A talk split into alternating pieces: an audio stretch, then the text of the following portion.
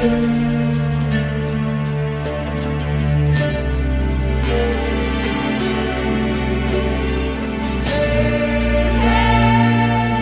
三国新说，品三国故事，悟三国人生。欢迎进入三国新说的语音世界。大家好，我是拉老师。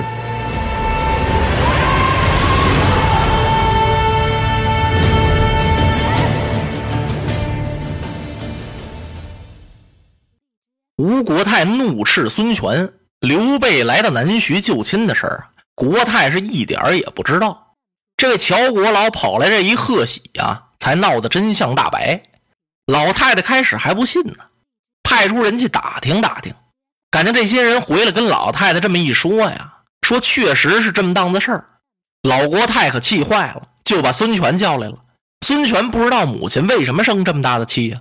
等闹明真相之后啊，他才说没这么档子事儿，这是我和周瑜、周公瑾定的一计，不想把我的妹妹给刘备，我们是想把刘备杀了，要荆州啊。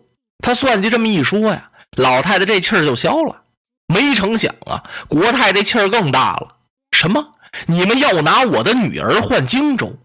我不管你们谁跟谁打，谁跟谁争地盘反正拿我女儿换荆州不行。老太太就因为这个呀，她越想越生气。孙权害怕了，为什么呢？他怕把母亲给气病了。因为吴国太呀不是孙权的生母，国太是姊妹二人共侍一夫。孙坚不是有两位夫人吗？哎，是亲姊妹。国太的姐姐呢，是孙权的亲生母亲。可是这位姐姐已经死了，在临死的时候就把孙权叫到床前，说：“我死了，我妹妹就是你的母亲，你孝顺他呀，就如同孝顺我一样。你要百事百依，不准招惹他生气。”孙权就在病榻前给国泰磕的头，他拿这位国泰就当自己亲生母亲一样。所以今儿个老太太这一生气呀，孙权真有点害怕了啊！母亲您不要生气，孩儿做错了，我立刻就改。只要母亲您息怒，孩儿我别做计较。这是什么意思？就是我不用这种方法呀杀刘备了，我用别的方法杀他。老太太越听越生气，好你个逆子啊！啊，你们定的这是什么计？这简直不是坑人一样吗？这谁出的主意？是周瑜。哈哈！老太太大骂周瑜：“这个匹夫，你是我江东三军大都督啊！你要是有本领啊，你就想办法把荆襄取过来；你要没有本领啊，你就把那都督之职辞了。你怎么想这个主意啊？用我女儿做钓饵，定这么个美人计，害刘备。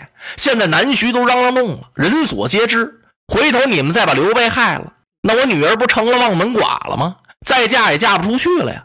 这望门寡是怎么回事在古代年间，男女双方订婚之后，这个女方还没等过门呢，男方死了，怎么办呢？女方只有在家里头守节，就永远也嫁不了了，就成了寡妇了。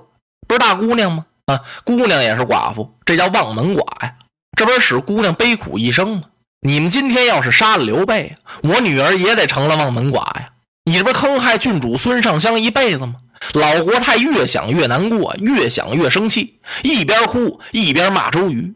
乔国老有点受不了了，怎么回事？不管怎么说吧，那周瑜是国老的老姑爷，您当着岳父泰山老人一个劲儿的骂姑爷，老头这脸也没地方放啊。可国老心里头也埋怨周瑜，这事儿办的是不怎么样，自己不能这么愣着呀，怎么也得解劝解劝呢。国太呀，您不要哭了。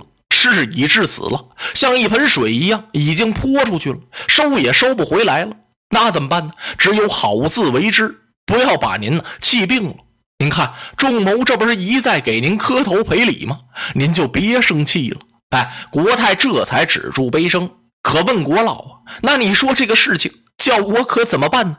国老想了一想，啊，孙将军，您先请起来。没有母亲的话，孙权哪敢起来呀？国太瞪了他一眼。站起来讲话啊！谢过母亲。孙权站起来，规规矩矩的往母亲身边那一站。国太一看，事已至此了，可也是，我就再怎么骂我儿仲谋也没用了呀。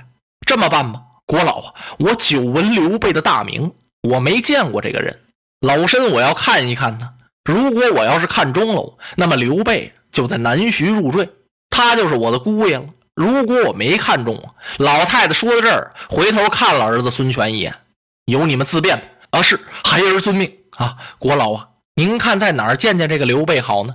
国老想了想，哎，国太呀，那您看在甘露寺怎么样？好吧，明日辰时，吴国太要在甘露寺相亲，安排去吧。说完了，老国太把孙权给打发走了。孙权是诺诺连声，辞别了母亲，辞别了国老。孙权看了乔国老一眼，心说：“你这老头啊，哼，耽误事儿就耽误在你身上了。”那么大岁数了，您不在家里头享清福，您跟着瞎掺和什么呀？乔国老的没注意这些。孙权退下来之后啊，一琢磨，这可怎么办呢？嘿，这不糟了吗？原来都督周瑜给我定的这个计很好，把刘备给诓来了之后啊，啪，把他软禁起来，随后跟诸葛亮去要荆州。他把荆州给我呀，我也把刘备杀了；他不给我，我也杀。现在啊，哎，刘备也杀不了了，荆州也玄乎。这怎么办呢？哎，有了！孙权吩咐去把媒人吕范给我找来，就把吕范给找来了。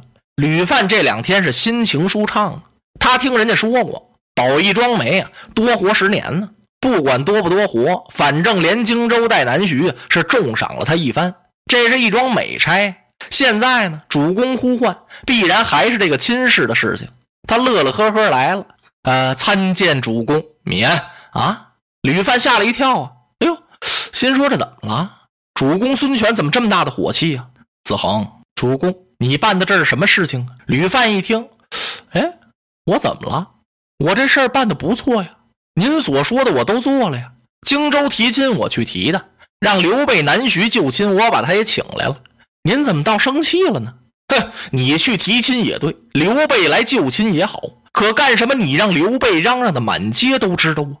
你让他又吹又打的，这是干什么呀？闹得南徐人所皆知，连我母亲都知道了。他老人家已经见怪下来了，这可怎么收拾啊？啊！吕范一听，哎，这是个好事啊！孙权这气还好事啊！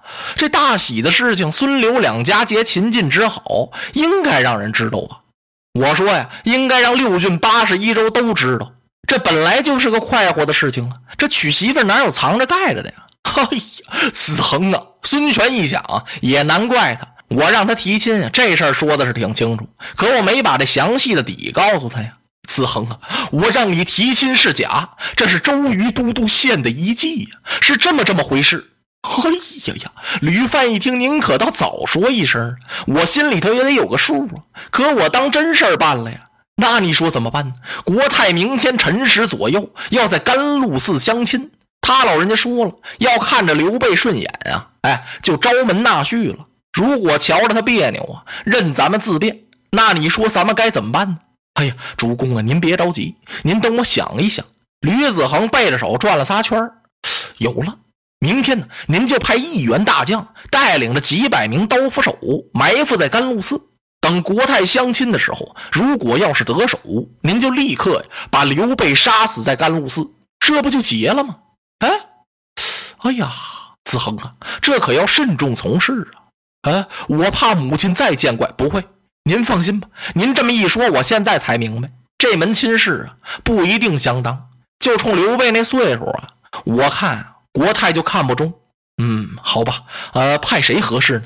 主公，您就派贾华，你把贾华给我叫来。啊，是。吕范出去功夫不大，贾华进来了，插手施礼，参见主公。不知唤末将哪旁使用？孙权这才告诉他，明天甘露寺埋伏，我要杀刘备。贾华一听，啊，主公啊，您以什么为号啊？哼，击杯为号，没有别的暗令可施啊！啊，喊一声，你出来啊，快着点，这都不行啊，我就得摔酒杯。贾华一想，那您可得摔啊，您别把我闷到里头不管我，这一闷闷一脑袋白毛汗，最后还动不了手，这可不行。哼，我比你还着急，你就挑选些精兵安排去吧。啊，是遵命。贾华走了。这时候啊，乔国老已经辞别了国泰，回了凤凰寨了。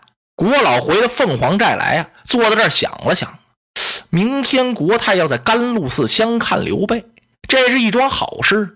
不过我看孙乾脸色很不好啊，当时他那个眼神呢，我看也很可怕，是不是他想在甘露寺这儿要杀害刘备啊？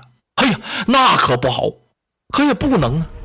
呃，不不不，国老啊，自己提醒自己不要抱这种侥幸心理。干脆给皇叔送个信儿去得了。他让老管家呀到馆驿之中告诉刘备，明日甘露寺相亲一事，让刘备是多加小心。